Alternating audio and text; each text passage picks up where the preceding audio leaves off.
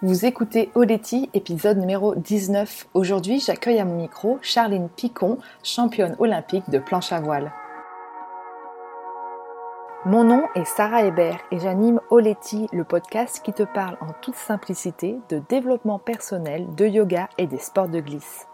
Oleti, ça signifie merci en Jéhu, un des 28 dialectes de la Nouvelle-Calédonie, l'île dont je suis originaire.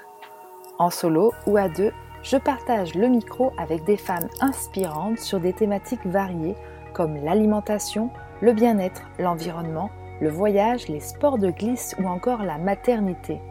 Mon but est de te donner les outils qu'il te faut pour aller à l'essentiel et vivre ta vie de rêve. Après 10 ans sur les circuits mondiaux en windsurf, je suis devenue la pionnière du subfinesse yoga en France.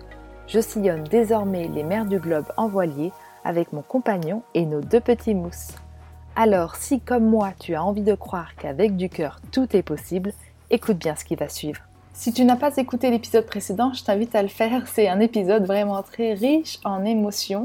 Euh, j'étais avec Aurélien Le Métayer, qui n'est autre que mon conjoint, le co-skipper de Maloya, le père de mes enfants, mon ancien partenaire d'entraînement en planche à voile. Il nous parle de son lien avec l'océan et de comment il a osé euh, presque tout quitter pour me suivre en voilier. Vous ne pratiquez peut-être pas la planche à voile et pourtant vous connaissez certainement Charline Picon puisqu'elle a été médaille d'or au JO de Rio en 2016. C'est aussi la maman d'une petite fille depuis 2018. Je l'ai croisée quelques fois sur les compétitions de slalom et même en RSX quand j'ai participé aux sélections olympiques pour l'Arménie. Mais bon, ça c'est une autre histoire que je vous raconterai peut-être un jour. Bonjour Charline, merci d'être sur Oleti aujourd'hui. Salut à tous. J'interromps volontairement mon épisode pour t'inviter à télécharger les trois fiches techniques que j'ai réalisées pour t'aider à progresser en stand-up paddle yoga. Puisque je sais que si tu écoutes ces épisodes, c'est certainement que tu es attiré par l'océan. Et donc j'ai envie de t'aider aujourd'hui à progresser en stand-up paddle et à t'inviter à pratiquer le yoga en apesanteur sur l'eau. Allez, on retourne avec Charline et si ça t'intéresse, rendez-vous dans le descriptif de cet épisode. Tu as participé trois fois au JO en planche à voile, Pékin, Londres, Rio. Mais Alors, Pékin en remplaçante. remplaçante. ouais, ben, ok, d'accord. Remplaçante. Euh, mais avant qu'on parle justement de, de, cette carrière en planche à voile, moi j'aimerais savoir euh, d'où vient ton, ton amour d'abord pour, pour l'eau, l'océan? Est-ce que tu peux nous parler de, tes débuts? Bah écoute, ouais, j'ai, moi j'habite euh, au bord de l'eau depuis, euh, depuis, le depuis le départ, on va dire, et, euh, et j'ai eu la chance de découvrir la voile scolaire en CM1. Alors j'ai eu le droit à une petite semaine sur un optimiste. bon, voilà, c'est l'âge où on cherche un peu dans quel sport on, on va s'épanouir. J'avais fait un peu de basket et de l'athlé. Euh, et, voilà, ça a été un peu le coup de foudre. Euh, du coup, j'ai voulu aller m'inscrire au club de voile à la rentrée euh, au collège et, tout le monde voulait faire de l'opti à cet âge-là. Donc, il y avait trop de monde et ils m'ont proposé la planche. J'ai dit oui. Et voilà, c'est parti. Et qu'est-ce que tu aimes Qu'est-ce que tu as aimé en tout cas avec ce contact avec l'océan? Déjà par mon... Ouais, ouais. Bah, je pense que voilà, le, la glisse, la liberté, euh, sport individuel, je pense que ça m'allait bien aussi par rapport à mon profil euh, introverti. Euh, et puis voilà, je pense, ouais, liberté, glisse, ça me, ça me paraît les, valeurs les plus importantes. C'est quoi ton premier souvenir de planche à voile? Premier souvenir, euh, je sais pas exactement. Bah, Celui qui t'a marqué ou tu t'es dit, ouais, ce truc est fait pour moi. ah, alors le, truc euh, assez marquant, euh, c'était mon premier moment de planning, si on peut dire. C'est marrant, on a tous le même. ouais, ma maman était sur la plage et, et je reviens. donc j'avais une 3 mètres avec une vieille mélodie. Euh, et, je reviens vers elle et je lui dis Bah non, t'as vu? Elle me dit J'ai quoi Bah t'as vu, j'ai plané. Elle me dit ah, c'est quoi planer Enfin bref. Donc du coup, mais là, j'étais super vite. enfin bref, c'était trop marrant. ouais, mais oui, pour les gens qui ne comprennent pas, c'est vraiment quelque chose de, de particulier. Comment tu bah, expliquerais ça en sensation? aussi au début. ouais, ouais. C'est quoi la sensation de planer, Charline? Bah, c'est un moment où, le moment où tu, tu colles à l'eau, tu colles à l'eau, et puis d'un coup, euh, ça part et il y a de la vitesse, il y a cette sensation de, ouais, de, bah, de liberté, de, de voler, je sais pas, tout ça, quoi. ouais, c'est ça. Et alors, tu dis que tu étais quelqu'un euh, de plutôt introverti, c'est toujours un peu le cas, peut-être moins. Mais alors, c'est étonnant de, foncer dans, la compète. Qu'est-ce qui t'a motivé à te confronter comme ça aux autres? Ça peut être un milieu un peu violent, la compétition. Euh, ouais, mais je pense que c'est pas du tout incompatible avec euh, quelqu'un d'introverti, même au contraire. Je pense que c'est justement un moyen d'expression. Euh, justement, quelqu'un qui, qui, est un peu renfermé, qui parle pas trop. Euh, déjà, c'était aussi l'endroit où j'ai eu mes, des vraies copines et avec qui j'ai fait euh, les 400 coups. Donc, ça m'a aussi permis de m'épanouir.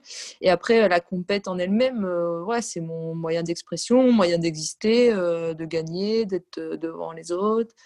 voilà, quand on, a du mal à s'exprimer, c'est une autre façon de faire. Est-ce que ça, te rapporte euh, de la confiance?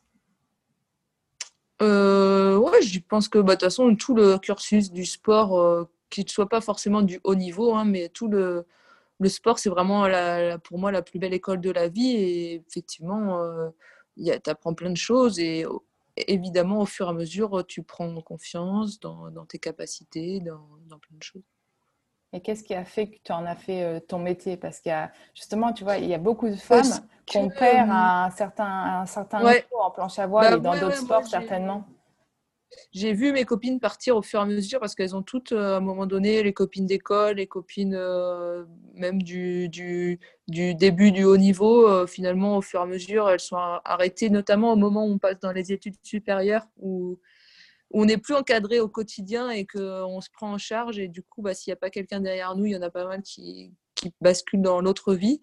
Et euh, écoute, moi, ça s'est construit au fur et à mesure. Euh, déjà, j'avais pas euh, de rêve de, d'être une championne ou d'être.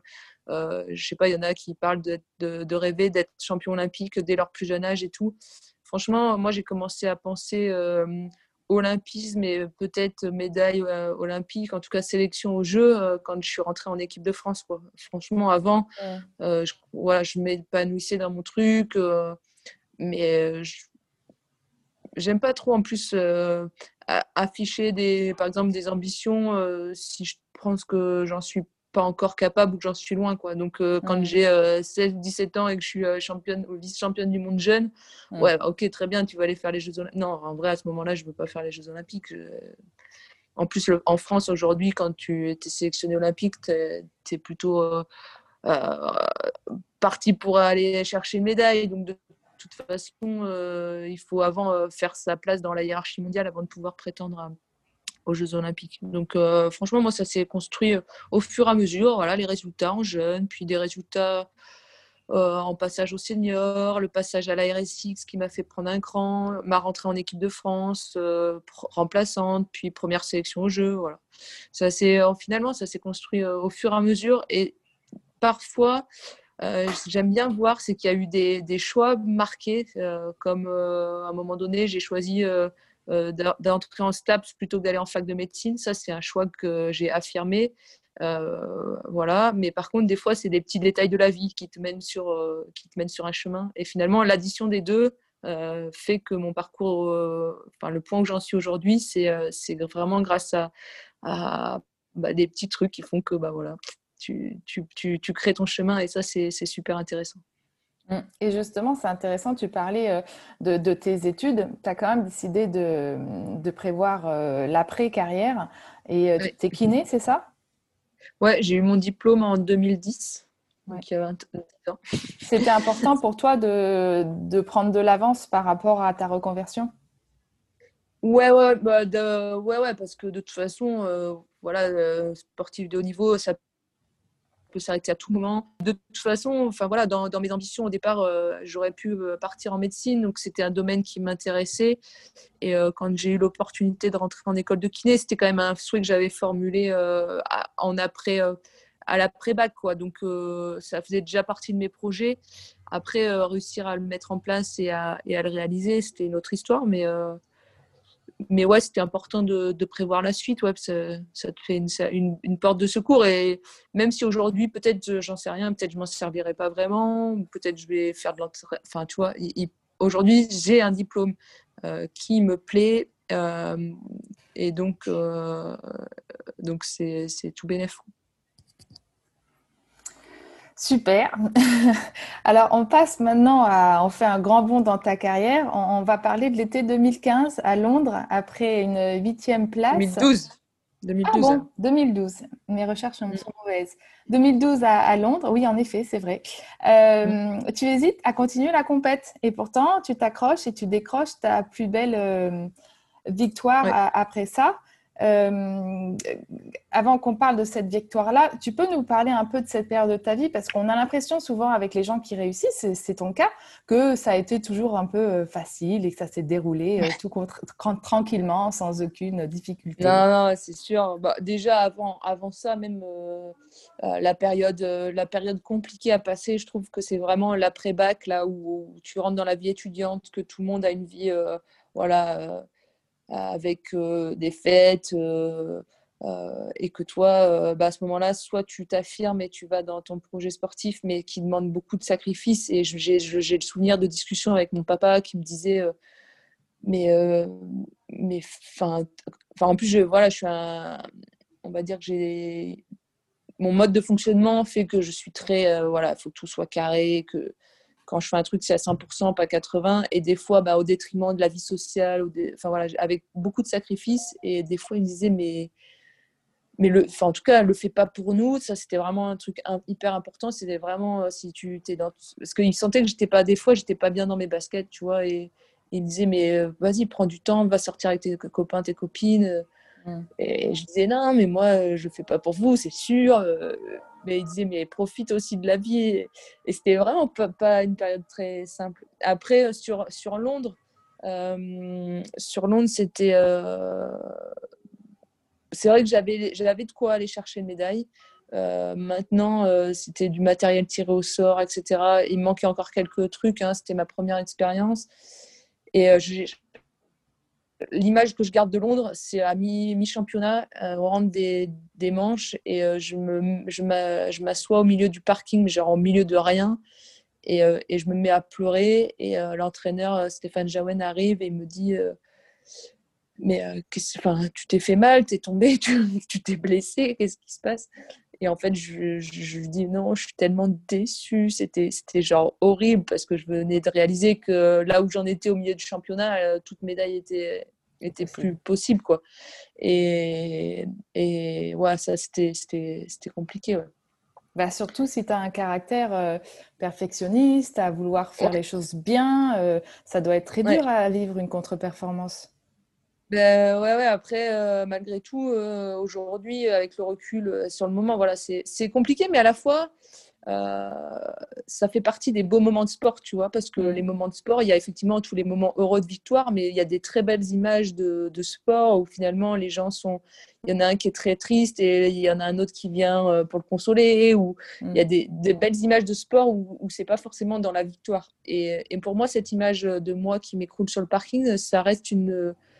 C'est une image avec de l'émotion de toute façon, et c'est une belle image du coup, parce que moi, tout ce qui amène de l'émotion, euh, c'est important.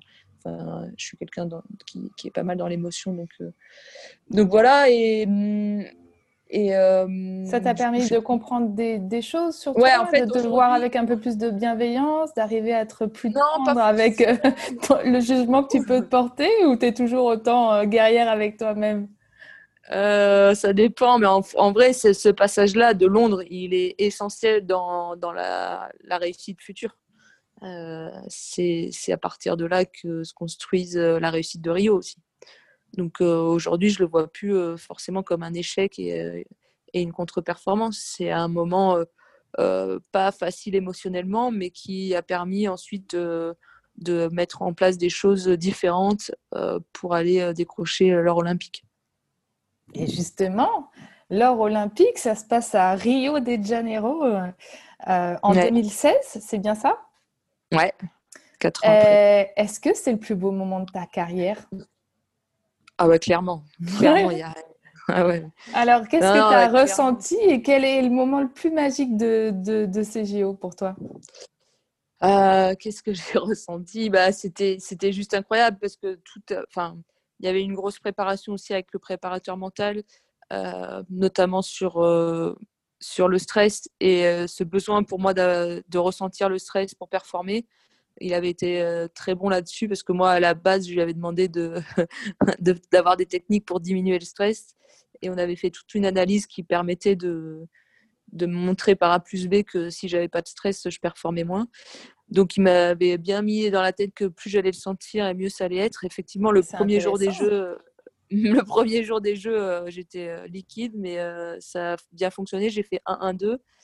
Et, et, le dernier jour, bah, pour la médaille race, je vous en parle même pas, j'étais quatrième à 5 points de la première, pouvant faire septième à, à quelques points. Enfin, tout était à faire. Mmh on se souvient de, ton regard derrière quand tu passes la ligne d'arrivée et que tu comptes, c'est incroyable.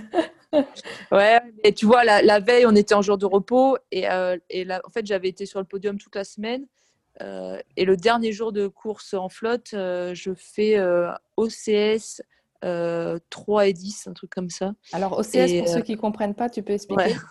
Un départ prématuré. J'ai grillé la ligne et je me suis fait prendre. Donc, du coup, c'est une manche bah, de dernière. Et, euh, et, du coup, bah, je passe de, podium à, quatrième, mais au moment, où je on rentre en bateau après le passage de la dernière, euh, dernière arrivée où je fais dixième, ben, entre tous ces points que je venais de prendre sur cette journée unique, euh, franchement, à ce moment-là, on, rentre avec mon entraîneur, pas un mot sur une demi-heure de remorquage, pas un mot, ni l'un ni l'autre. Franchement, moi, je pensais être même plus en médaille race. Je pensais même plus être dans le top 10. Euh, je venais de ruiner mes jeux, donc euh, je suis rentrée à la oh, plage. J'ai pleuré, mais toutes les larmes de mon corps. Il est arrivé pour me. Il avait vu les résultats. Il me dit Bon, tu sais combien t'es et tout. Je, me sais que j'avais même pleuré. Il y avait l'Argentin garçon qui était venu me consoler parce qu'il m'avait vu, euh, mais genre dans un état horrible. Et donc mon entraîneur arrive. Il me dit Tu sais combien t'es? Je lui dis Non. Il me dit T'es quatrième. Je lui dis oh, C'est pas possible et tout. Il me dit Si, si, t'es quatrième. Et tu sais à combien de points? À 5 points. Je dis, mais du coup, bon. Et du coup, là, franchement, il y avait beaucoup d'émotions. Il m'avait dit, bon, on s'était arrêté. Il y avait ma famille qui, qui arrivait ce soir-là. Il m'avait dit, euh, bon, là, euh, clairement, tu as une journée. Parce qu'en fait, j'arrêtais pas de recalculer tous les points que j'avais perdus euh, sur des er-, enfin que j'avais laissé à mes adversaires parce que c'était des points mmh. ça, ça normalement ces jeux-là j'aurais dû les gagner bien plus facilement que ça et, et du coup, euh, putain, je ressassais, je ressassais. Il me dit, tu as une journée pour, euh, pour libérer tout ça. Là, tu... Et de toute façon, il y a tout à construire euh, pour la médaille race. Ah oui, c'est ça. Ah oui. Donc, j'ai, la, la, première nuit, j'ai pas dormi. j'ai pleuré encore et encore. J'ai essayé de, de libérer tout, toute la haine que j'avais. Le lendemain, il y a eu mes parents qui sont arrivés. Donc, on a été déjeuner ensemble. et puis après, je me suis reconcentrée. C'est finalement la seconde, mais je trouve que c'est une belle leçon ce que tu nous dis, c'est que c'est vraiment intéressant. C'est de ton coach, au lieu de te dire euh, sois forte et euh, fais bloc à, tes émotions, à tes peurs et tout, au contraire, ah il t'a dit vis tout ce que tu as à vivre et n'aie pas peur de ton stress, il t'aide. C'est incroyable, c'est génial. Alors, ouais, l'entraîneur et les préparateurs mentaux, c'est deux différents, mais, euh, mais Cédric, qui est mon coach sur l'eau et technique, euh, m'a vraiment dit voilà, sur, euh, profite de ta journée de repos. Pour, euh, si tu dois pleurer toute la journée, tu pleures toute la journée. Mais après-demain, on n'est plus là-dedans. Il faut que ça. d'accord. Donc du coup, bah, voilà, donc j'ai fait ce que j'avais à faire. Quand j'avais plus besoin de pleurer, j'avais plus besoin de pleurer. Et, et donc, on arrive sur cette medal race avec tout à faire. Et, ce que j'en bah, retiens c'est que bah, effectivement mon préparateur mental a été bon dans le sens à me dire que plus j'allais enfin plus être stressée plus je performe. Et Cédric savait très bien que l'italienne qui était en tête euh, n'a jamais tenu la pression contrairement à moi. Et du coup il savait qu'elle allait perdre sa médaille d'or donc ça il me l'avait bien aussi mis en tête et euh, et j'arrive sur l'eau, faut aller saluer un peu le public qui a. J'étais à moitié en retard sur l'eau parce que j'avais regardé la, un bout de la médaille race des garçons et puis à un moment donné, je m'étais rendu compte qu'il y avait des filles qui n'étaient plus là, donc bon bref. donc je m'étais rajouté un peu de stress euh, parce que j'en avais pas assez. Du coup, je vais sur l'eau, euh, voilà, la famille attendait. En plus, on avait attendu beaucoup à terre parce qu'il n'y avait pas de vent, le thermique tardait à arriver. Ça, c'était un peu horrible. Donc, je crois que la famille a attendu deux heures sur la plage avant le, le départ. Enfin, bon, l'enfer tout était réuni pour que ça soit. Tu sois bien stressé. ouais, ouais, puis que ça soit. Parce que j'avais dit à Cédric, gagner les. Enfin, on avait travaillé avec le préparateur mental, genre gagner les jeux avant, euh, avant la medal race, comme l'a pu le faire le Hollandais ou quoi. En termes d'émotion, c'est pas pareil que d'aller gagner les jeux mmh, bah euh, à la rage sur une dernière bataille. Quoi. Bah ouais, ouais, Alors, est-ce que je l'ai fait euh, inconsciemment ou pas? Je crois pas.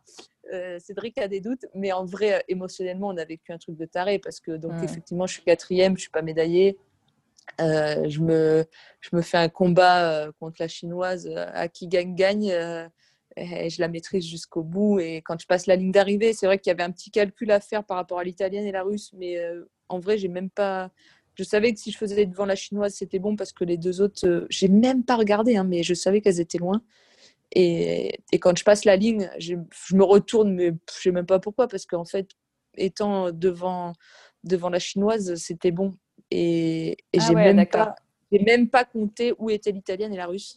Et j'aurais pu avoir une mauvaise surprise, hein, mais et, là, je sais, franchement, tout le dernier travers, au moment où je passe la porte, il peut quasiment plus rien se passer. Donc là, tout le dernier travers, je le fais.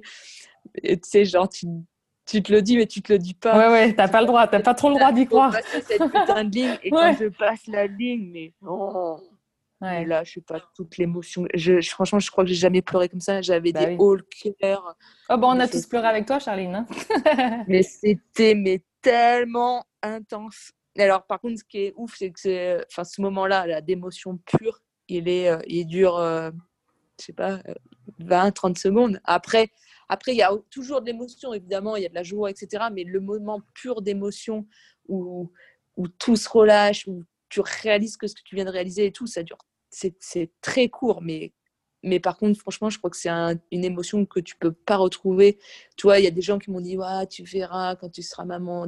Mmh. Tu... Non, vous ne pouvez pas comparer l'émotion mmh. de, de, ça avec. La... Évidemment, euh, être maman, euh, les émotions d'un enfant et tout, c'est magique. Mais on ne peut pas comparer l'intensité d'une émotion.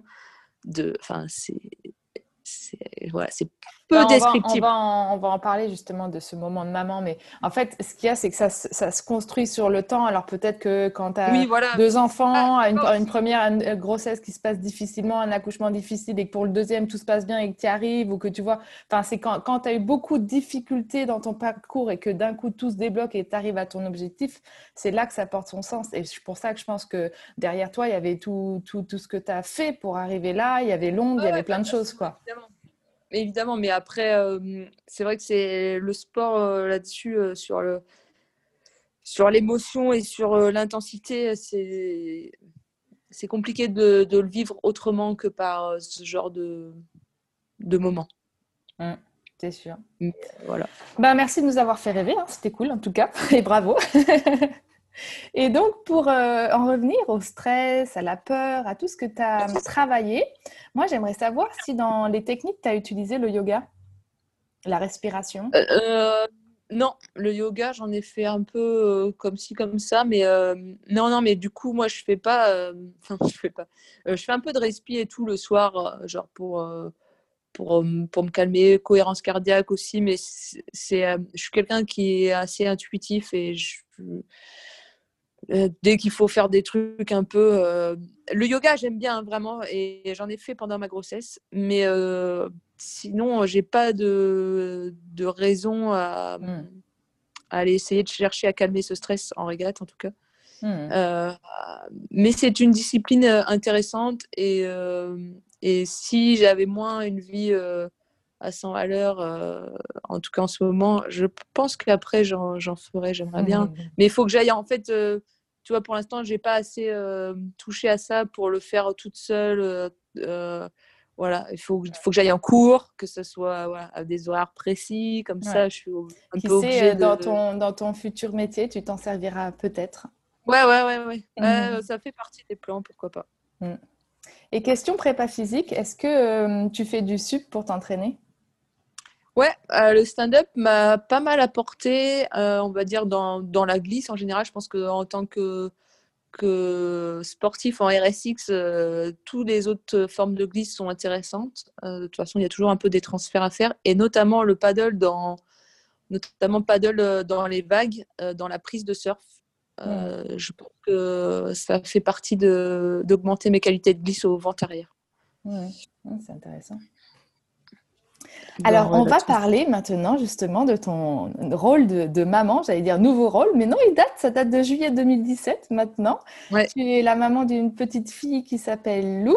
Et moi, là où tu m'as impressionné, c'est qu'elle est née en juillet 2017 et que tu as repris la compète en avril 2018. Est-ce que c'est bien ça?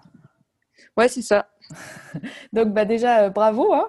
mais pour être maman, euh, voilà, j'avoue avoir rêvé de retourner à haut niveau après avoir eu mes enfants, mais bon après j'étais passée à autre chose hein, puisqu'on voyage en voilier aujourd'hui avec ma famille.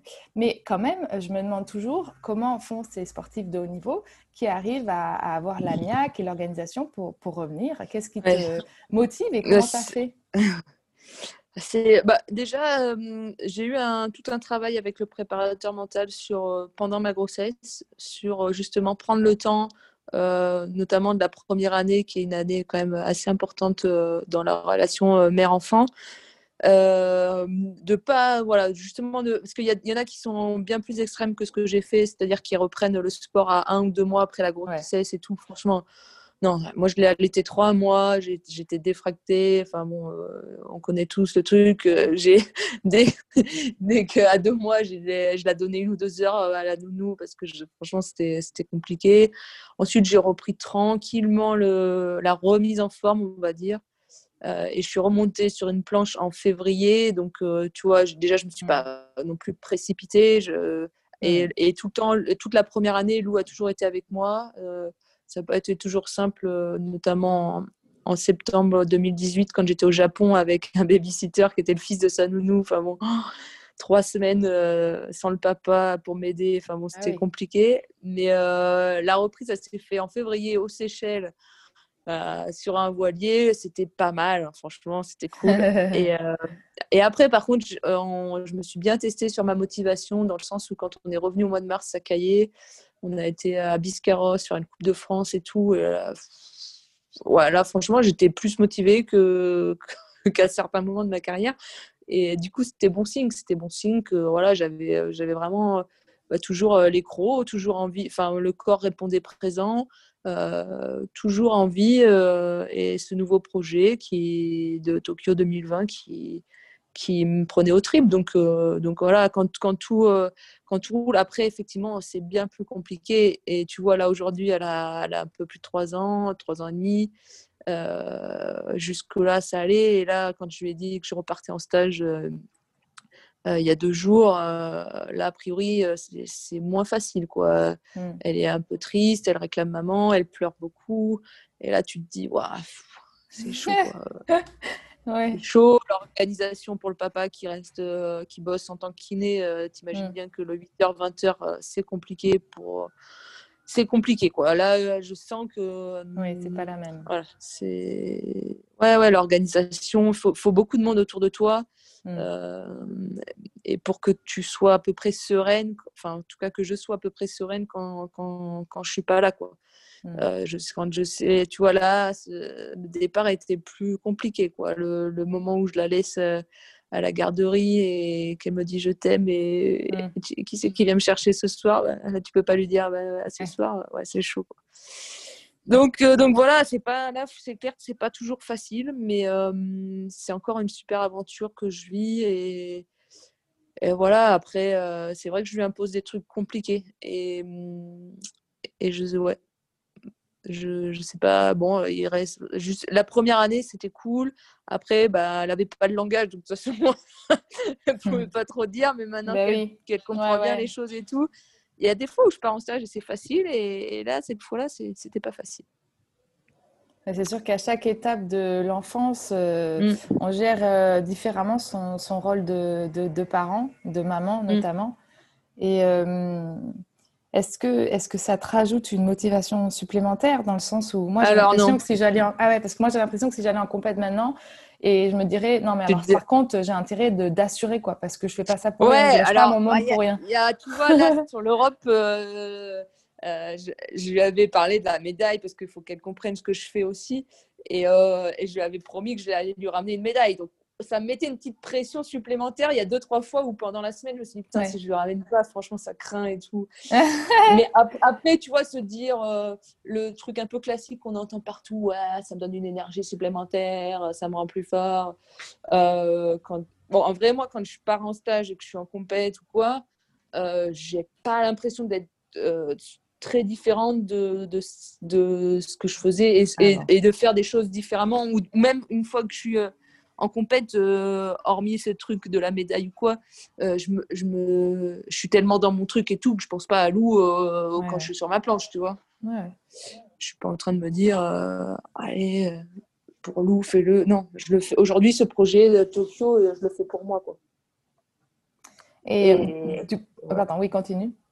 Non, non, non, après, évidemment, c'est, enfin, c'est ce serait ouf de. En plus, figurez-vous que ma médaille race aujourd'hui, si tout reste comme ça, est prévue le 31 juillet 2021, c'est-à-dire le jour des 4 ans de ma fille. Ah ouais, pas mal. je, suis le FRAC 4, donc 4 euh, ans, voilà. Bon, bref. Ah, j'aime bien. J'aime bien. Est-ce que tu partiras avec ta famille? Bah, on verra hein, ce qui est possible de faire. Euh, après, euh, si, c'est possible et qu'il n'y a pas de risque sanitaire et tout, évidemment, c'est dix fois plus fort de pouvoir le partager sur le moment. Ouais, ça te perturbe pas, toi, d'avoir ton, ton, petit à côté de toi? Alors, si euh, ils arrivent, enfin, ce qu'on avait fait à Rio, c'est qu'ils arrivaient euh, juste pour ma médaille race. Ils n'étaient pas là avant. Et euh, du coup, je les avais juste vus vite fait avant de, le soir avant. Après, ils étaient repartis. Et par contre, après, on avait profité de l'après, mon après complète tous ensemble. Quoi. Hmm pour pas changer fondamentalement ce que je fais euh, toute l'année, c'est-à-dire qu'ils sont pas là sur les compètes, donc euh, pour les jeux, on va pas euh, tout chambouler. Pour clôturer sur, euh, sur la partie maman euh, de ton parcours, est-ce que tu as des astuces ou des conseils pour une athlète pro qui souhaiterait devenir maman ou simplement, tu sais, pour les mamans de tous les jours euh, qui n'ont pas envie de se mettre en parenthèse et entre parenthèses et, pourtant c'est difficile de revenir à, à ta carrière parce qu'il y a la culpabilité, mais en même temps, tu n'as pas envie d'être juste une maman dans la vie, tu vois? Ouais, bah après, de toute façon, il y a, y a beaucoup d'exemples. Aujourd'hui, il y, y, a beaucoup d'exemples et je pense qu'avec une bonne organisation et, euh, et de toute façon, quand on a des objectifs et qu'on s'en donne les moyens, c'est toujours possible. Quoi. Et il y a aussi, bah, il n'y a pas que les sportifs de haut niveau, mais euh, il y, a, y, a, beaucoup de femmes, des, des nanas euh, à la tête d'entreprise, qui ont, aussi des vies, mais, et qui, qui, arrivent à tout gérer. Maintenant, c'est une grosse organisation, mais, mais tout est, tout est, est gérable. Quoi. Et puis tu profites encore plus de, de ta fille quand tu n'es pas en entraînement ou en compète. Ouais, ouais, ouais, ouais, bah ouais, ouais, bien sûr. Tu as gagné ta place donc pour les JO prochains d'été de 2020. Euh, bon, le Covid, ça a mis un peu le bazar, mais là, il semblerait quand même que ça, ça va plutôt vers une confirmation euh, qu'ils aient bien lieu. En même temps, il y a un changement de support pour les prochains euh, JO. Euh, ça se passe comment dans ton emploi du temps, dans ton planning pour, euh, ben, pour ces prochains JO Déjà euh, là de Tokyo, hein, et puis et puis et puis l'après. Est-ce que c'est comment ça se passe? Ben, c'est vrai que le, le, report des Jeux a mis le bazar dans le sens où maintenant il y a le foil qui coexiste en même temps avec la RSX, c'est-à-dire que sur les compètes, ben, tous ceux qui n'ont pas leur sélection euh, sont passés sur feuille. Donc, du coup, il y a, le, niveau est toujours euh, très haut hein, parce qu'on prépare les jeux et que même si la flotte est réduite, euh, le niveau est là. Maintenant, bah, du coup, moi, pour, pour m'entraîner, ça a été un peu complexe dans le sens où, bah, je me suis retrouvée un peu seule. Mmh. les autres filles françaises bah, sont passées sur feuille. Et du coup, on a rapproché le groupe homme avec Thomas Goyard et ses, deux partenaires. pour, bah, tu vois, dès qu'il n'y a pas de vent, on peut naviguer ensemble. et quand il y a du vent, bah, soit il y en a un qui passe avec moi sur la 5. Et donc là-dessus, on a été assez bon. Et puis là, il y a trois, trois jeunes qui sont sur foil, trois jeunes garçons euh, mais qui sont venus vers moi pour euh, me demander si j'avais besoin de, partenaires parce qu'ils savaient, enfin voilà, ça fait un moment que je cherche un peu des gens avec qui partager aussi parce que je suis à un moment de ma carrière où j'ai envie de transmettre et de partager. Euh, donc, donc là, depuis, depuis le mois d'octobre, j'ai ces garçons qui sont avec moi et, et c'est super, c'est nouvelle énergie, donc c'est top. Ouais, c'est chouette. Je suis tes stories c'est cool. Et puis en plus, je connais Yoon, donc c'est rigolo de, le voir avec toi. c'est chouette, c'est génial.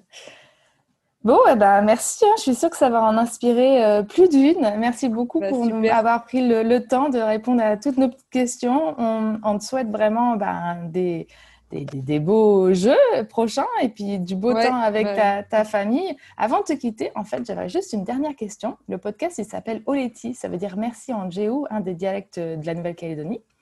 Et du coup, j'aimerais savoir euh, pour qui ou pourquoi est-ce que tu ressens le plus de gratitude aujourd'hui?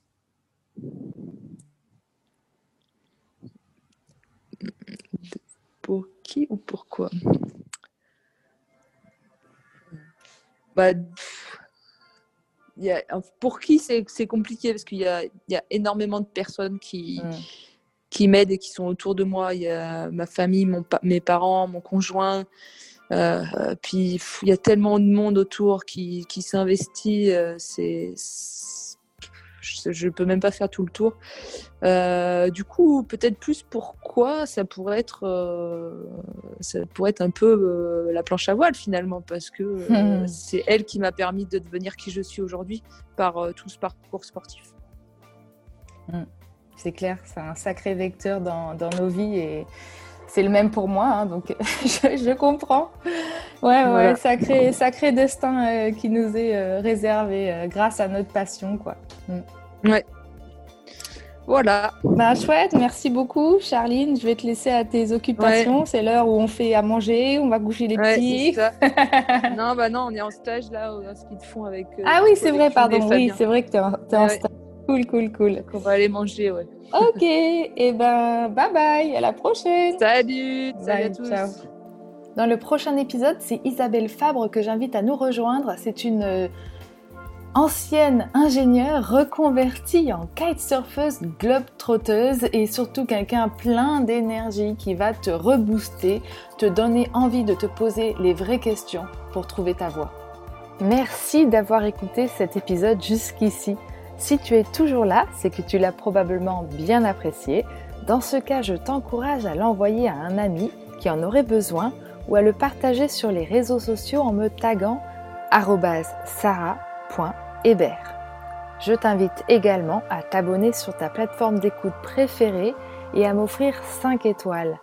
Pour finir, je serai très heureuse que tu laisses un commentaire pour me faire des suggestions de sujets, d'invités ou pour me dire pourquoi tu écoutes Oleti et en quoi ça te motive à passer à l'action pour réaliser tes rêves. Retrouve toutes les notes de l'épisode sur mon site internet www.sarah-hébert.fr. Oleti les amis